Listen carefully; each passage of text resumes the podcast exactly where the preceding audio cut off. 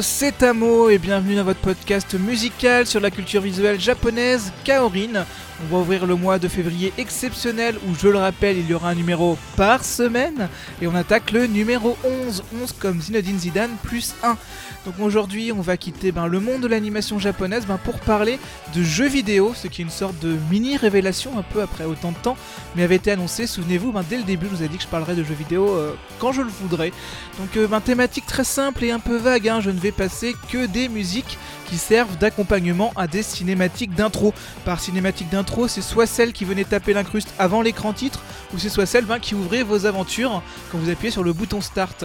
Du coup, ben, je vous ai fait une petite sélection euh, sympatoche de musique ou chansons que j'apprécie, et je vais en profiter pour papoter ben, le plus rapidement possible des jeux autour, si besoin. Et il y aura des grands classiques du jeu japonais, mais aussi ben, des petits plaisirs coupables ou des jeux que vous aviez déjà oubliés, mais dont je n'avais pas oublié eh ben, la musique. Enfin, dans tous les cas, on est parti et je vais direct taper ben, dans mes kiffs perso avec la version orchestrale de Moon Over the Castle issue de Gran Turismo 4.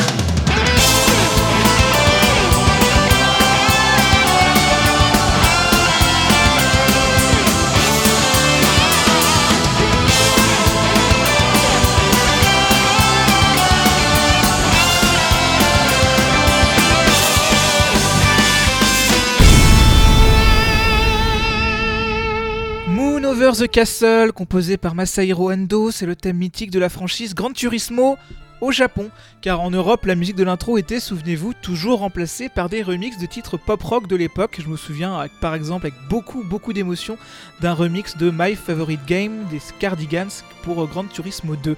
Mais c'est un thème, en tout cas, Moon Over the Castle, extrêmement efficace, souvent placé sur des cinématiques d'introduction qui, faut bien l'avouer, à l'époque de la PlayStation, en foutaient vraiment plein les yeux. Difficile de compter vraiment le nombre de fois où ai matés avec l'air BA et un tout petit peu drogué. C'est comme quand je refaisais Final Fantasy 9 en boucle juste pour mater les 30 secondes de cinématique qu'il y avait à certains endroits. Enfin bref, j'ai un gros kiff pour la saga des Gran Turismo ben, depuis ma plus tendre enfance, et c'est avec ces jeux que j'ai découvert mon amour des jeux de bagnole et surtout de l'aspect faire des courses autour du monde en branchant ma radio à côté et en écoutant tout ce qui passe. Je peux vous dire que le nombre de fois où j'écoutais n'importe quoi sur Europe 2 en jouant juste à Gran Turismo, c'est assez dingue et c'est un plaisir que je conserve toujours aujourd'hui. D'ailleurs, si vous écoutez ce podcast en jouant à Gran Turismo, Forza ou même Project Cars ou Euro Truck Simulator, eh ben, je vous salue. Mais passons doucement à la chanson suivante. On va aller du côté de la Sega Saturn, qui est une console qui pour moi reste assez mystérieuse au point où honnêtement, je me demande si j'avais vraiment déjà tenu un pad Saturn une fois dans ma, dans ma vie. Mais bref, si la console a été un échec en Occident, elle possédait une ludothèque franchement sympa au Japon avec pas mal de jeux développés spécifiquement pour ce marché. Bon, c'est un peu dommage parce qu'en Europe, je suis sûr qu'on kifferait à mort d'avoir eu ben, les Sakura Taizen. Sakura Taizen, en fait, c'est un tactical RPG qui se déroule dans un monde uchronique où, dans les années 20, le monde entier s'est armé de joyeux mechas pour se défendre face à des attaques mystérieuses. Les mechas ne pourraient être conduits que par des jeunes femmes disposant de forts pouvoirs spirituels, sauf certains hommes qui arrivent aussi, à commencer ben, par le héros du premier Sakura Taizen qui va se retrouver ben, seul homme au milieu d'une armée 100% féminine. Donc il y a certes évidemment un petit côté jeu de drague ici ou là, mais c'est loin d'être le principal avantage de la franchise Sakura Taizen qui propose surtout un gameplay addictif comme gros gros avantage. Et puis surtout, on y trouve ce super thème d'ouverture, toujours un poil modifié selon les suites. Ce thème c'est Geki Teikoku Kaigan Dan. Non, on va le refaire, mes amis. Geiki Teikoku Kagaidan, ici interprété donc par la chanteuse doubleuse Shia Yokoyama. Allez, je vais faire une troisième fois. Geiki Teikoku Gakaidan, générique d'ouverture de Sakura Tyson sur Sega Saturn.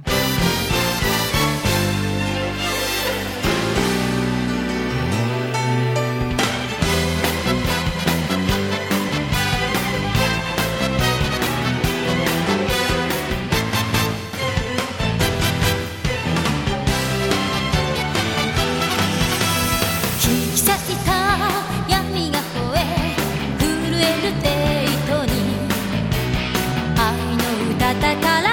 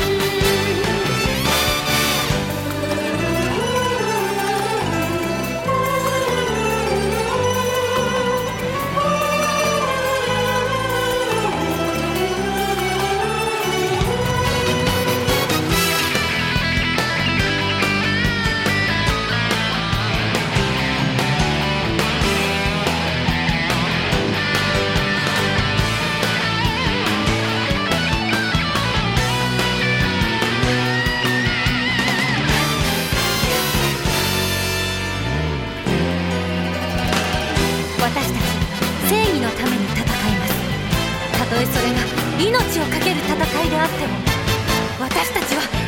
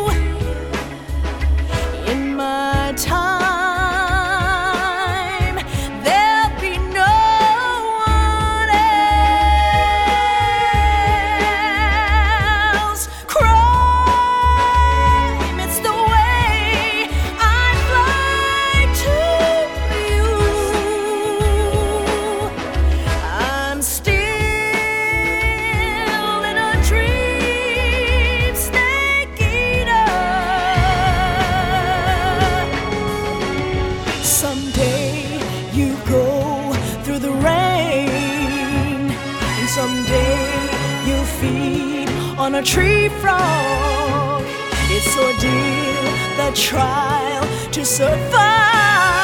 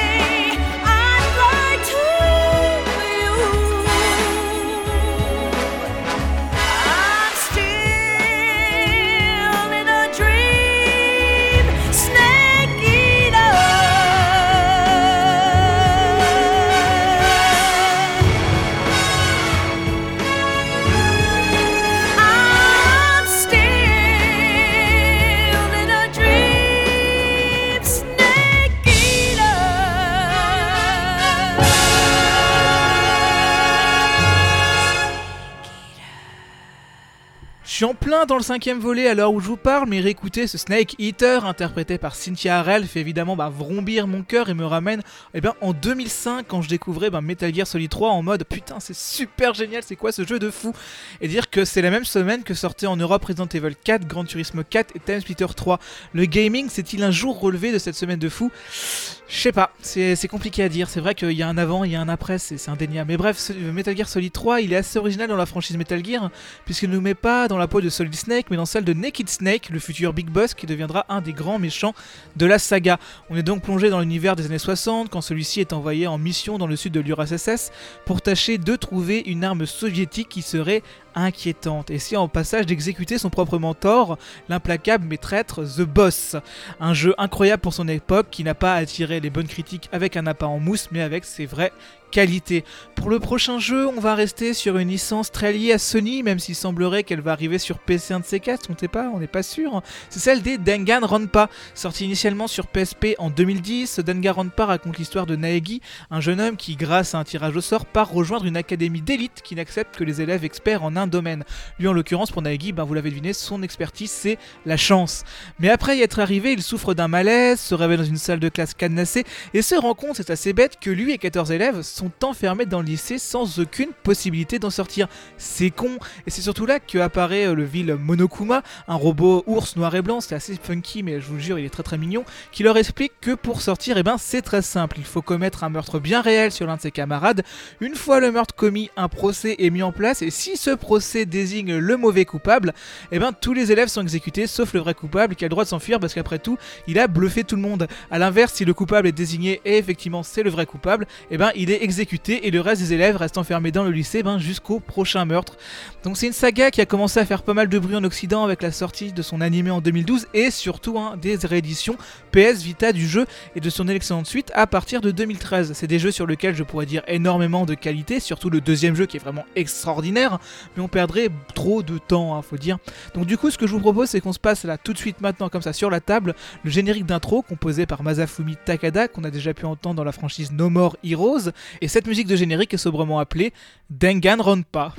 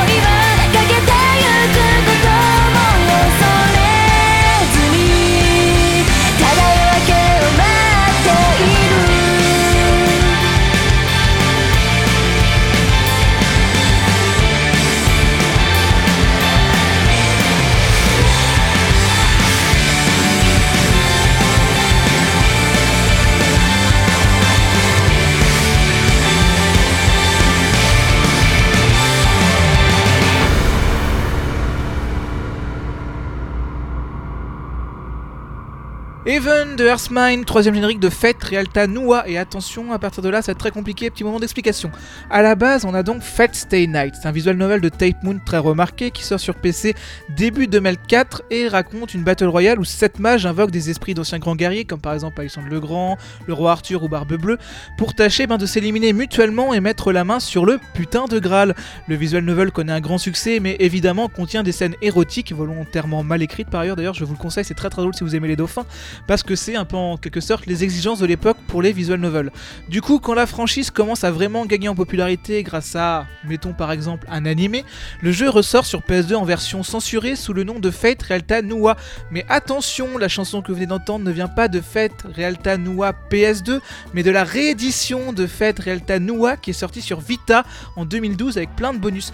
Du coup, vous venez d'entendre le troisième opening de la réédition d'une réédition d'un visual novel sorti en 2004 heureux. Bon, plus rapidement et plus sérieusement, ce troisième opening sert d'ouverture au troisième arc de la série, Evansfield, qui se concentre sur le personnage de Mato Sakura et sera d'ailleurs bientôt adapté en animé sous la forme d'un film cinématographique. Vu que c'est l'arc le plus sombre et le plus glauque du visual novel original, bonne chance aux équipes qui vont s'en occuper. Bon, allez, on va repartir sur des trucs plus simples, comme par exemple Megaman. C'est simple, Megaman après tout, non? Tu contrôles un personnage nommé Megaman, tu combats des boss, tu défonces le méchant Willy. Bref, c'est simple. Donc ça a surtout été une licence sortie sur console Nintendo, mais en 1996 sort sur PlayStation et Saturn Mega Man 8, qui va s'accompagner pour l'occasion d'un générique parfaitement criard mais très efficace nommé Electrical Communication, et c'est interprété par Ganazia. Générique de Mega Man 8, c'est parti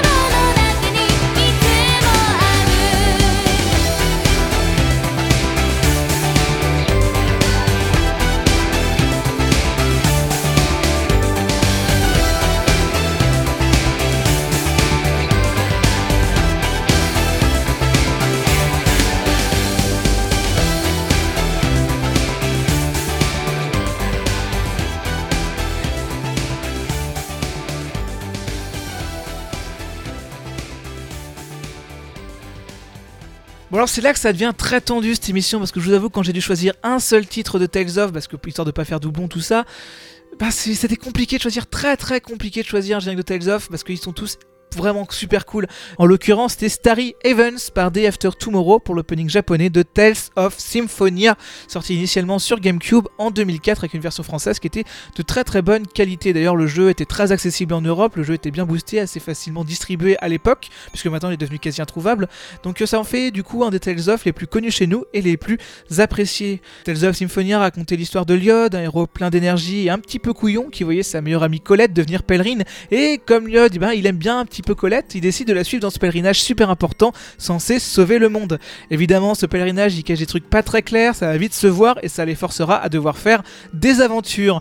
J'ai des très très bons souvenirs de ce jeu, il était cool et c'est le seul Tales of que j'ai terminé, enfin que j'ai eu le temps, que j'ai pu avoir physiquement le temps de terminer. C'est donc un mot sur 10 avec Select. Et tiens, du coup, bah, j'en ai chié pour choisir un générique de Tales of, mais c'était tout aussi chaud avec la saga Persona parce que putain, il y en a plein de bons trucs dans les intros de Persona. Bon, j'aurais pu prendre le 3, le 3 FS, le 3 portable, le 4, le 4 Golden, le 4 Arena, le 4 Dancing Online, le 4 Arena Ultimax et Mayonaka Arena. Mais non, allez, fuck that shit, on est parti pour Unbreakable Tie, interprété par ce bon vieux Lotus Joyce, accompagné pour l'occasion d'Azami Izawa. Et c'est le générique d'ouverture du remake PSP de Persona 2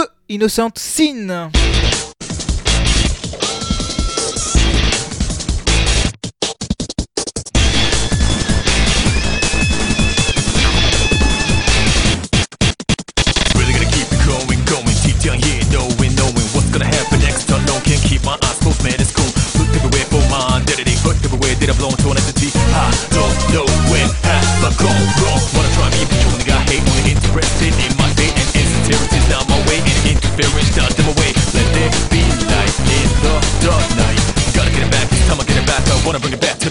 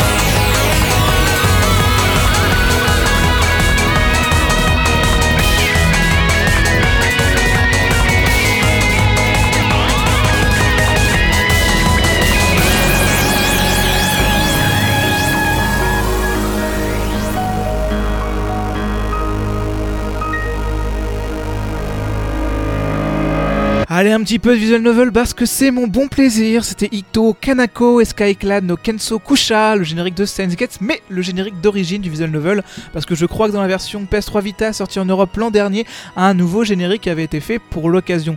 Et effectivement, hein, j'ai bien dit Steins Gate sorti en Europe et j'ai moi-même encore un peu de mal à croire que c'est vrai. Donc Steins Gate, ça se déroule dans le quartier électronique un peu otaku d'Akihabara où on suit ben, les tribulations d'Okabe Rintaro, un autoproclamé mad scientist qui avec ses potes ben, trouve par erreur le moyen d'envoyer des SMS dans le passé. Et par manque de bol, il est le seul à se rendre compte des modifications de timeline que ça entraîne. Donc il va voyager de timeline en timeline en fonction des SMS qu'il va envoyer dans le passé. Que ce soit en animé ou en visual novel, donc n'hésitez pas à découvrir cette œuvre, elle est vraiment riche de qualité et propose une intrigue bien ficelée, donc qui certes pose un peu les bases longuement dans la première moitié, mais pour ensuite tout mieux faire exploser dans la suite. Et tant qu'on est dans le visual novel, aïe, c'est le moment pour moi de passer officiellement du Umineko Nonaku Koroni. Je suis un petit peu tout en joie. Je suis un peu comme pensez à ce gif de Inglorious Bastard où Christopher Waltz, un peu Christophe Waltz, est un peu en train de trémousser comme ça sa chaise. Mmh, c'est cool. Donc voilà, présenter Umineko, c'est honnêtement pas simple, mais on va tenter. Allez, on va tenter, c'est parti. Donc euh, disons que tout se déroule ben, sur un manoir. Le manoir est situé sur une île recluse du reste du monde. Et euh, ben, du coup, dans cette, sur cette île, ben, la famille Ushiromiya, qui est une famille bien bourgeoise, hein, fait sa réunion de famille annuelle. Sauf que l'ambiance c'est pas la fête, que tout le monde manque de se défoncer la tronche pour des questions d'argent. Et, et c'est con parce qu'il y a un tueur qui rôde sur l'île. Du coup, des gens meurent, souvent dans une situation abracadabrantesque. On pense que c'est la sorcière de l'île qui a fait le coup, tout le monde leurre. Bad end, hein, voilà, c'est fini, tout le monde est mort. Sauf que ça, c'est juste la fin du premier épisode sur 8 épisodes, parce que le visual novel est découpé en 8. Et ça va vite devenir très compliqué, chaque épisode rebootant la situation et une couche méta va s'ajouter puisque un des personnages du premier épisode, le bien nommé Battler, eh ben, va rencontrer la fameuse sorcière de l'île nommée Béatrice et les deux vont commencer à se battre sur un thème simple. Les meurtres qui se déroulent sur l'île sont-ils explicables selon les lois du mystère ou bien est-ce que c'est le surnaturel qui a à mettre en cause? Donc Umineko no Nakuroni c'est de très très loin une de mes œuvres préférées de tous les temps, ça brasse des tonnes de thèmes, c'est riche, c'est généreux, c'est émouvant, ça titille la curiosité, ça nous force à réfléchir par nous-mêmes, bref c'est très très bien. Alors effectivement c'est un visual novel qui prend beaucoup de temps pour être lu, comptez, allez, 20-30 heures par épisode, et il y en a 8 au total, mais c'est vraiment pour moi une énorme tuerie qui m'a pas mal retourné l'esprit de 2009 à 2011. Si vraiment ça vous intéresse d'en savoir plus, ben Concombre et moi avons dédié le dossier du numéro 23 de le Japon à la saga des Cry, donc Higurashi et Umineko, donc n'hésitez pas à l'écouter pour en savoir plus. Du coup, allez, on se presse, on se presse, on est parti pour le thème d'intro de l'épisode 5 et 6, Occultix no Majo, c'est interprété par Ayumu, et ça nous vient donc de Umineko Nanaku Koroni.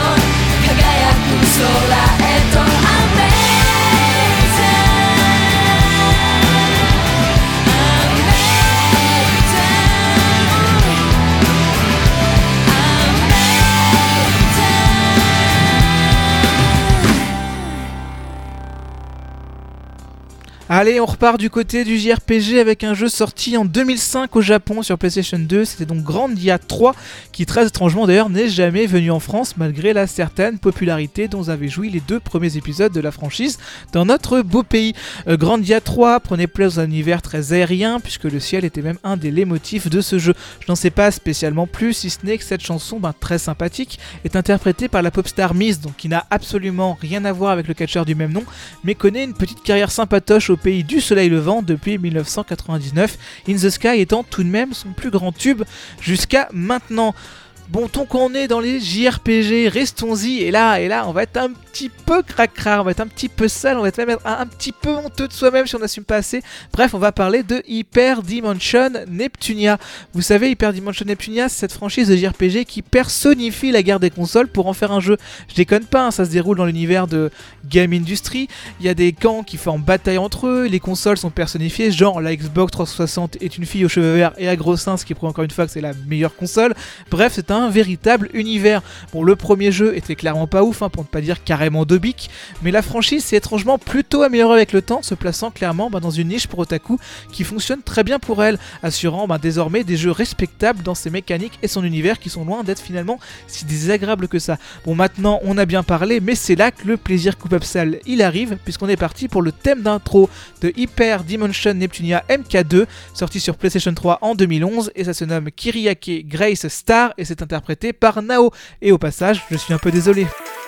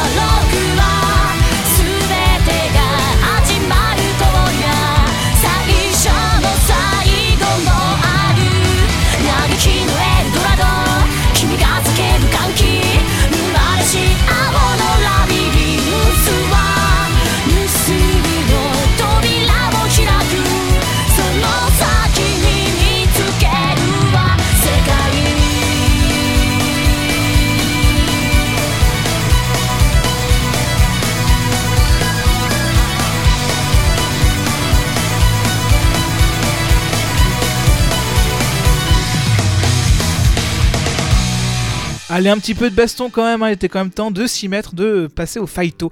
Euh, c'était Shinso, interprété par Azami Inai, c'était pour Blaze Blue Continuum Shift, le second volet de la désormais interminable saga de jeux de combat Dark System Works. Donc là, bon là, c'est un petit peu le moment où je suis censé pitcher Blaze Blue, et pour tout vous dire, j'ai beau avoir suivi l'histoire des deux premiers, je suis incapable de la résumer simplement. Disons juste que l'histoire était mise très au centre du jeu, avec des vrais longs passages user novel, une intrigue extrêmement touffue, peut-être même un petit peu trop quoi, et une mode story pour chaque personnage, enfin bref, ça avait un vrai sens de l'histoire. Après, les personnages étaient classe, donc c'était cool et on rentrait facilement dans le jeu. Après, moi j'essayais de jouer Rachel la vampire, mais comme je sais pas faire un quart de cercle, le fun n'a pas été bien long, mais ce qui est aussi intéressant avec Blaze Blue justement, c'est que chaque perso avait quasi littéralement son propre gameplay, ce qui permettait une vraie grosse profondeur de jeu. Bon, je parle de la franchise un petit peu au passé, parce que je crois qu'elle est plus très jouée en Europe, donc bon, RIP quoi.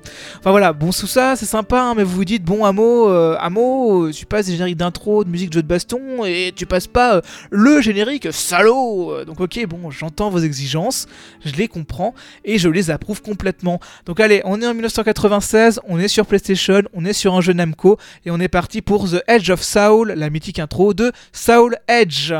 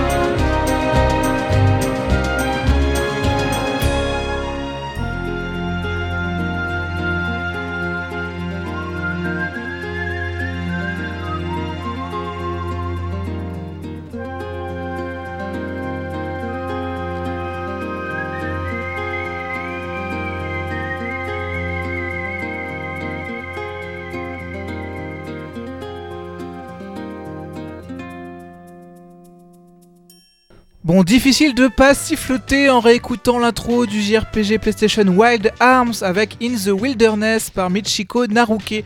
Alors Wild Arms, c'était un JRPG de qualité qui se distinguait ben, de la masse des JRPG de qualité sur PlayStation en nous donnant ce qu'on a toujours voulu avoir, des cowboys. Enfin, c'est pas vraiment des cowboys, mais disons que l'esprit western, il est un peu là quand même. On devait ce jeu au studio Mediavision, qui dans toute sa carrière ne va produire quasiment que des Wild Arms, du premier jusqu'au XF, mais travaillera aussi sur le troisième opus de la série de TRPG. Valkyria Chronicle. En règle générale, les Wild Arms ont pas mauvaise presse, mais le premier reste le populaire encore aujourd'hui. Premier qui d'ailleurs est sur le store de la PS3, donc jetez-vous dessus si vous cherchez un JRPG de la fin des années 90 qui serait peut-être passé sous vos radars. Mais allez, on est parti, lançons-nous dans le dernier bloc de l'émission avec plein d'émotions, ce qui va me permettre de parler d'un dernier visual novel, en l'occurrence F à écrire EF. EF date donc de 2006 et est un visual novel divisé en deux parties bien distinctes. C'est réalisé par le studio Minori et le visual novel est principalement connu entre autres pour ses génériques d'ouverture qui sont animés et réalisés par Makoto Shinkai, réalisateur plus tard de 5 cm par seconde ou du voyage vers Agartha. Évidemment, ça ne doit pas ombrager les qualités propres du visual novel qui raconte une histoire riche en émotions et brasse pas mal de thèmes pas toujours faciles à aborder habituellement. Le jeu a été adapté en animé en deux saisons par le studio Shaft A et effectivement, tant qu'on y est, les deux jeux sont dispo en anglais ben, légalement chez Manga Gamer au cas où. Mais allez, on est parti pour le générique d'ouverture de F Letter Tale, seconde partie du visual novel. C'est interprété par Arada Itomi et il s'agit du titre Emotional Flutter.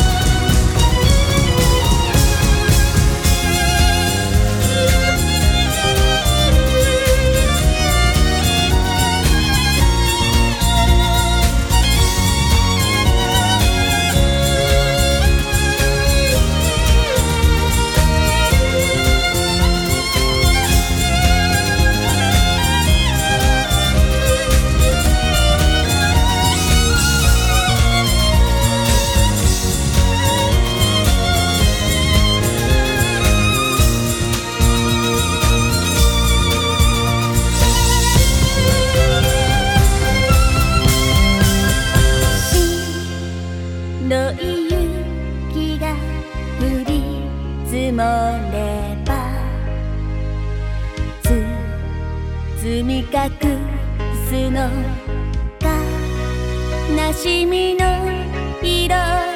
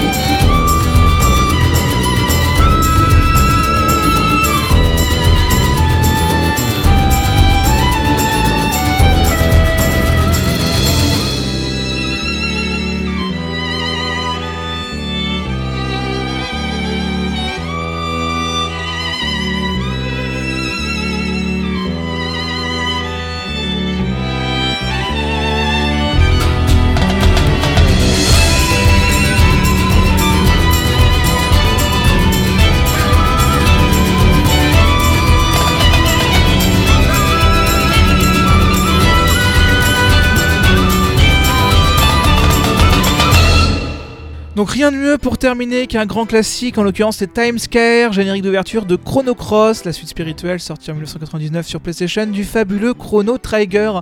À la composition, on retrouve Yasunori Mitsuda, compositeur extrêmement productif, hein, qui aura travaillé aussi bien par exemple sur Chrono Cross et Chrono Trigger que Shadow Hearts, Xenosaga épisode 1 ou désormais la quasi-totalité des jeux Inazuma Eleven. Mais finalement, rien ne semble vraiment égaler son travail pour Chrono Cross où il s'est vraiment lâché et a produit entre autres avec ce Time Scare un titre extraordinaire qu'on pourrait s'écouter en boucle. Et donc rien de mieux pour conclure ce 11e numéro de Kaorin que j'espère vous avez apprécié même si on est sorti de l'animation japonaise et que l'enregistrement fait qu'il est presque 2h15 du matin donc j'espère que ça ne s'est pas trop ressenti. Bon je vous avoue que ce thème ça a été dur de choisir pour la setlist et que la sélection finale, ah on se dit qu'on aurait aimé mettre tel ou truc mais finalement tout colle.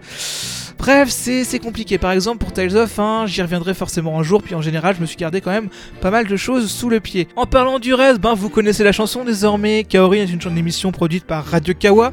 Je suis Amo, mon blast Twitter est piscasamo. L'émission dispose d'ailleurs de son propre Twitter, zkaorin, pour tout savoir ben, sur l'actualité de l'émission, pour les voir en vidéo tout ce que j'aurais trouvé sur YouTube qui sera lié à la playlist d'aujourd'hui. N'hésitons pas à vous y abonner, à en parler autour de vous et à faire part de tous vos retours, hein, surtout si par exemple ce numéro était le premier que vous écoutiez. Dans ce cas-là, ce serait très intéressant bah, d'avoir votre avis sur l'émission, etc. Je suis à votre écoute. hein. Coûte que coûte, utilisez juste le champ commentaire de, de l'épisode sur le site radiokawa.com. En attendant, toujours les bonnes traditions, on va terminer sur le retour à la réalité. Et attention, j'ai mis un petit coup de cœur perso pour cette fois. En effet, en décembre dernier, ben, je suis allé voir au cinéma Comment c'est loin, film réalisé donc par le rappeur Aurel San, avec en starring ben, lui-même. Donc j'y allais un peu en mode YOLO j'essaie limité parce que bon, le rap c'est pas trop mon truc et j'en suis sorti quand même vraiment sous le charme. C'est un très chouette film pour ceux qui s'approchent ben, doucement de la trentaine et se demandent un peu comment leur vie évolue. Une des chansons finales du film, qui sert un peu de point final, est d'ailleurs totalement cet état d'esprit et je vais donc vous la passer en espérant que vous l'apprécierez autant que je l'appréciais et que même sans le contexte du film, ben, cette chanson passe impec. Donc ce titre, ben, c'est Inachevé et c'est donc interprété par les Casseurs Flotteurs, duo composé d'Orelsan et de Gringe. Portez-vous bien, bisous bisous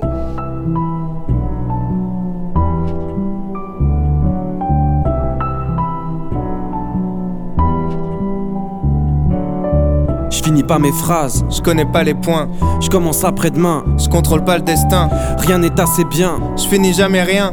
Manquerait la moitié des traits si je devais te faire un dessin. En hommage à toutes les opportunités gâchées, à nos histoires mortes avant d'avoir démarré, aux heures laissées passer, aux potes jamais rappelés, aux jobs que j'ai lâchés, aux portes que j'ai claquées, à tout ce que je laisserai. Inachevé, inachevé, inachevé, inachevé, inachevé, inachevé. Adolescent, mon seul but c'était mettre des paniers. Bien sûr, j'ai tout plaqué pour un seul match où j'ai pas joué. Évidemment, je vais faire pareil avec le son. Pas besoin d'une bonne raison. De toute façon, je suis pas censé rapper.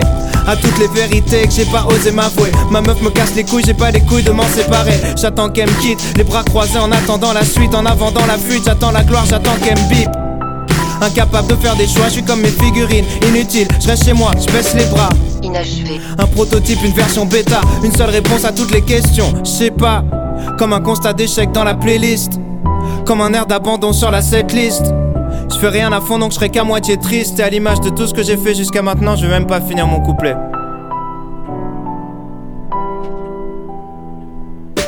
Pourquoi quand elle m'attend sagement, je passe toutes mes nuits à jouer. Pourquoi est-ce que je l'évite lâchement quand je la sens tirailler? Je trouve pas les réponses, peut-être que je suis comme Mario La tête dans les nuages à la recherche d'une vie cachée. Je compte plus mes relations. Me fous branlette, améliorée, je fais pas la diff donc elle me quitte fâchée. J'ai essayé de changer les choses, lui dire avec des roses La sauver de mes névroses. Mais comme les études ça m'est vite passé Et je ressens comme un vide. Inachevé, inachevé. J'ai jamais rien fini sauf ce que j'ai entrepris de gâcher. Complètement détaché, je m'écoute raconter des histoires. Le monde peut bien m'attendre même si je suis tout seul à y croire Faudrait qu'on se pose et qu'on discute. Qu'on discute, ouais, on verra ça demain. Là, je vais rejoindre mes potes, c'est jeudi soir. Mode de vie nul, j'avale la pilule tristement. Admettre la vérité, je refuse. Je me montre des complots. Longtemps que je simule, persuadé que je fixe le temps. Incapable de voir que tous mes refuges sont mes tombeaux.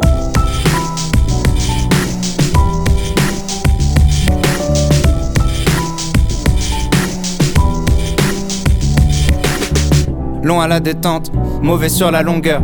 À quelques millièmes de seconde de laisser passer mon heure. La tête pleine de doutes, t'as confondu rien foutre avec patience. Je te parle pas de galanterie quand je dis que je laisse plus passer ma chance. La médiocrité commence, là où les passions meurent. C'est bête, mais j'ai besoin de cette merde pour sentir battre mon cœur. J'ai tellement misé sur mes faiblesses et mes failles, je mérite une médaille. Au final, j'ai fait que briller par mes absences. Tu parles de quoi? Je te parle de moi, je te parle de faire des choix. Si tu renonces à rien, tu choisis pas, faut que je me parte de Et là. on parle et on parle de partir pendant qu'on reste là. Mais si on se tire, c'est vers le bas, on s'y fait, on vit presque pas. À partir de maintenant, Je commence mon ascension, j'ai plus peur du vide. d'affronter la spirale sans fond. Donc j'arrête d'arrêter. J'abandonne l'abandon.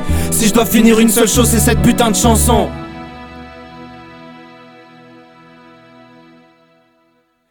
Et c'est la première mesure de ma vie Et d'après. ça fait 15 ans que tout le monde se dit ça va lui passer. Mais si t'écoutes les personnes qui dorment, les rêves n'arrivent jamais. Je veux pas vieillir À blasé, 50 piges passées. l'envie de claquer. Alors je lâcherai mes derniers flots jusqu'à finir déshydraté. Et si l'envie de tout foutre en l'air se pointe, dis-lui de rappeler si jamais la cabine explosera après, même sous une pluie D'acier, je finirai d'écrire en m'entaillant les veines sur une vide cassée. Si la mort frappe à ma porte, me dit t'es dans mes petits papiers, dis-lui de revenir après. Dis-lui de jarter. Dis-lui de venir baquer ou laisse-moi lui dire ferme ta gueule. J'ai pas fini de rapper, je partirai jamais en laissant l'histoire inachevée.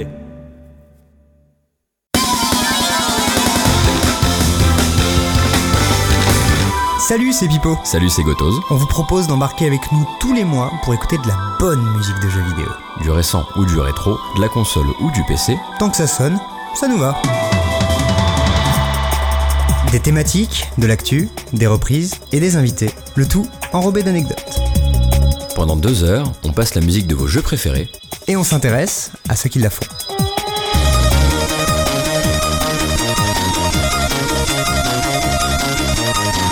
On est les démons du midi, tous les mois sur Radio Kawa.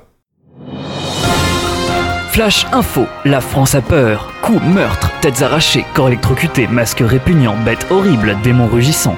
Nous venons d'apprendre le lancement d'un podcast sur le Japon. En direct, la réaction de Ségolène Royal. Cachez vos enfants? Ils arrivent Radio Kawa présente LOL Japon. Animé, manga, jeux vidéo, visual novel, le pire et le meilleur du Japon.